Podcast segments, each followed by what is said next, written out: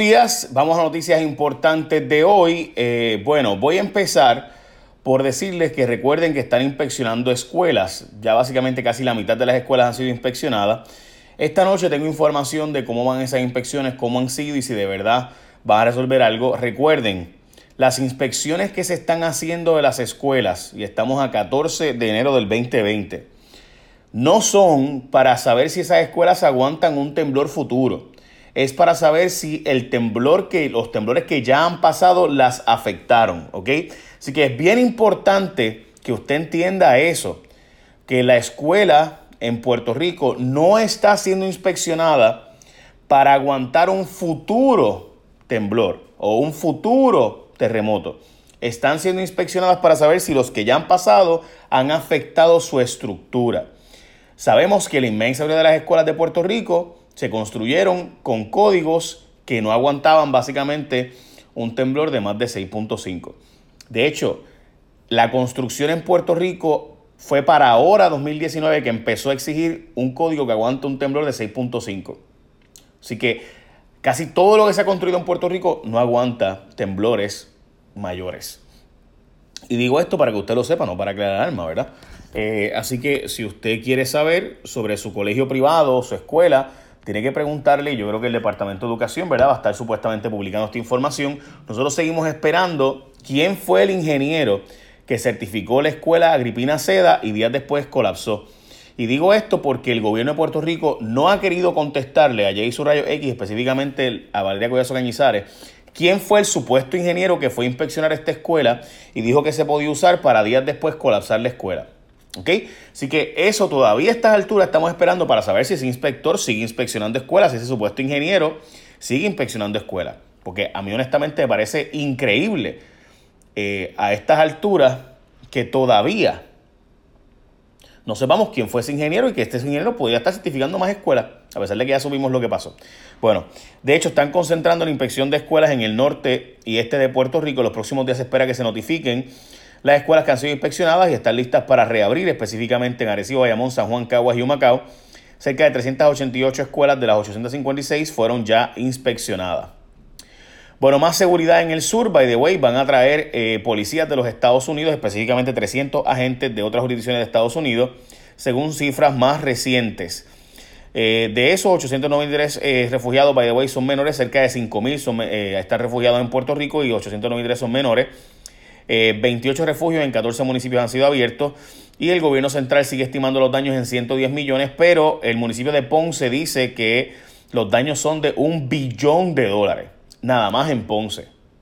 Recuerden que en Ponce ya hubo un caso de fraude donde se le pidió, se le pidió, perdón, eh, que se pasara por Huracán María un aire acondicionado de esos que vale casi medio millón de pesos y realmente eh, estaba dañado desde el 2012. O sea, cinco años antes estaba dañado, no lo habían arreglado y se lo hicieron pasar por María. So, veremos a ver qué pasa ahí. Eh, pero Ponce dice que tienen un billón en daños ellos nada más. Mientras el gobierno central sigue diciendo que son ciento y pico millones. Eh, entre todos los municipios habían dicho medio billón ayer, pero ya va por un billón Ponce nada más.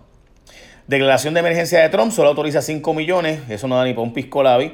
Eh, básicamente la declaración de emergencia que aprobó ya Donald Trump dice que tienen un tope de 5 millones de gastos y demás. Recuerde que las SAN se van sí o sí y Fiscalía Federal está oponiéndose al traslado de Julia Kelleher. Es importante y les voy a explicar eso ahora el asunto de Donald Trump y cuántos chavitos realmente significa eso para nosotros. Pero antes, recuerda que la gente de Martins Barbecue está abierto y tiene pollo picadillo en oferta. El cuarto de pollo con muslo y cadera, dos mini complementos y refresco de 16 onzas o agua por 5.49. Y tiene sobre 15 complementos para escoger como yuquita, amarillito, arroz, verduras. Así que ya saben, si tú quieres buena comida fresca todos los días, con mucho sabor, porque es fresco, hecho todas las mañanas en Martins Barbecue. Qué rico, ¿verdad?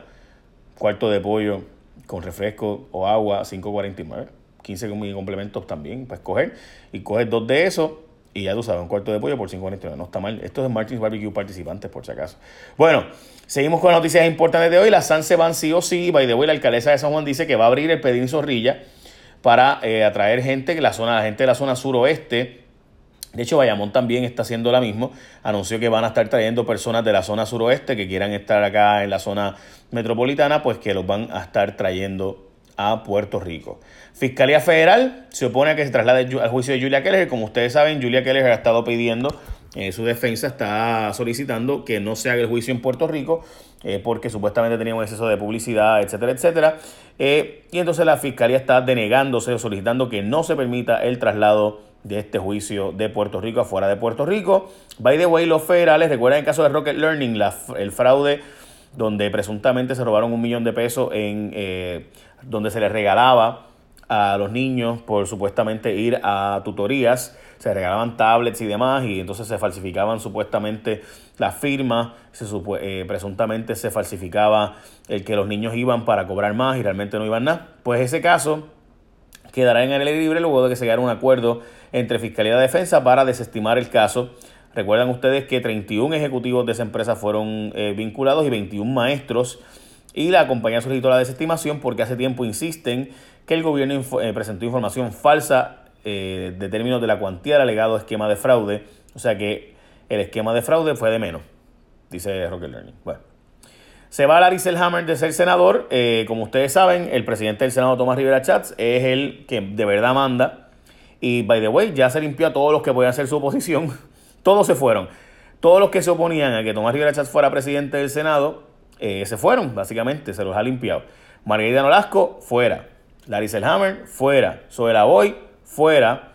Y Abel Nazario, fuera. O sea, de los 20 senadores del PNP, había cuatro que, por lo, que tenían, ¿verdad? Eh, por criterio propio y demás.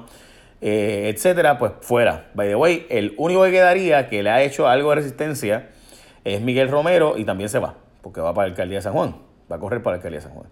Eh, así que pues, ya tú sabes, la verdad es que hay que decirlo, Tomás Rivera Chats es eh, la persona políticamente más astuta y más con más poder en Puerto Rico. Realmente se ha convertido en el gobernador de Puerto Rico al punto de que la gobernadora nombra, o sea, la gobernadora sacó, la gobernadora había nombrado a alguien para el puesto de secretario de Asuntos Públicos, lo sacó para poner a el asesor de Rivera Chats, que era el, era el director de, Asuntos Públicos del Senado. O sea, acaban de nombrar a un puesto a la mano derecha de Rivera Chats, que le está corriendo la, campaña es la gente de Rivera Chats a Wanda Vázquez, el equipo, eh, etcétera. So, ya ustedes saben que el verdadero gobernador de Puerto Rico, el hombre detrás del trono, es Tomás Rivera Chats.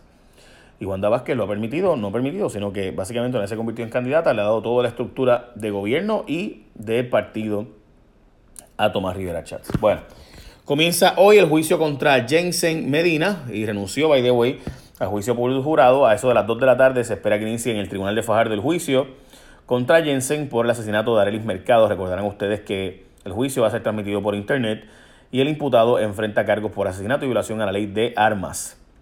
Hay una investigación que se estaba haciendo, una auditoría por los donativos de Unidos por Puerto Rico y Beatriz Rosselló, eh, la que a la hora gobernadora dijo que no, no le enviaran para no investigarla, ya no tener que investigarla. ¿Recuerdan ustedes que Raúl y Raúl Maldonado estaban diciendo que había una auditoría fatula que se hizo para tirarle la toalla y que Ricardo Rosselló pidió tirarle la toalla a su esposa, a Beatriz Rosselló y Unidos por Puerto Rico? Bueno, pues resulta ser que Noticel dice que la auditoría de los vagones lleno de suministros, eh, pues que la gobernadora pidió investigar, no aparece. No hay documentos ahora, no aparece la auditoría. Eh, ha estado pidiendo en muchas ocasiones esta auditoría, pero no aparece. O sea, escuchen esto, se hizo una auditoría para investigar el asunto de los vagones. Raúl Maldonado dijo que iba a investigar, lo que hizo fue supuestamente tapar lo que de verdad hizo la primera dama, supuestamente, según Raúl y Raúl Maldonado. Y ahora dicho documento no aparece. No está el documento del fututeo. Pregunta, ¿por qué la secretaria de Justicia, ahora gobernadora, no investigó esto y pidió incluso que Raúl Maldonado no le pasara eh, a ella la investigación para ya no tener que investigar? O sea, la auditoría de él para ya tener que investigar. Recuerda que era la secretaria de Justicia, era quien único podía acusar personas en Puerto Rico. Pero, bueno. Propaganda de Ricardo Rosselló no aparece, como que se pagó con fondos públicos, chequeate esto. En el chat de Telegram, en donde salió a relucir asuntos que se discutían con el publicista Edwin Miranda de COI, resulta ser que, aparenta ser que todas esas horas decía Edwin Miranda que solo pagó el comité de Ricardo Rosselló y demás, pero resulta ser que aparenta ser que Edwin Miranda de COI hacía pasar las facturas, eh, by the way, no aparece una empresa de cuentas por pagar, no aparece en el comité de Roselló ningún pago a la empresa de Edwin Miranda. Eh, así que básicamente todo lo que hizo Edwin Miranda para Ricardo Rosselló políticamente y las horas que estuvo ahí trabajando en el chat de Telegram, lo pagó el pueblo de Puerto Rico, no la campaña de Ricardo Rosselló como él había dicho. Eh, Edwin Miranda de COI decía que a él las horas que él hacía y los trabajos que él hacía, mandado por el gobernador, los pagaba la campaña de Ricky, pero en realidad se demostró ahora con esto del cierre de campaña que de Ricky que no aparecen pagos a COI Así que los pagó el pueblo de Puerto Rico. O sea, el tiempo de Edwin Miranda pasó allí politiqueando y fututeando, el de COI, Edwin Miranda, sí, ese mismo, pues resulta ser que lo pagaba el pueblo de Puerto Rico en las cuentas del gobierno, de turismo y demás, y no en la campaña de Ricardo Rosselló, como había dicho Edwin Miranda. De hecho, hoy prenden Ecoeléctrica para que entre el sistema. Ya con una semana atrás os había dicho que el miércoles pasado iba a llegar la luz. Hoy es martes y ahora es que viene a prender Ecoeléctrica. Básicamente esas son las noticias más importantes del día de hoy. Eh, les puedo decir eso. Además que recuerden que Martins Barbecue tú te llevas un cuarto. Qué rico, ¿verdad? Molida ¿ah? Más dos mini complementos. Refresco de 16 onzas o agua por 5.49. Y puedes coger 15 mini complementos entre esos 15. Super cool. En Martins Barbecue participante. Echa bendición. Bye. Buen día.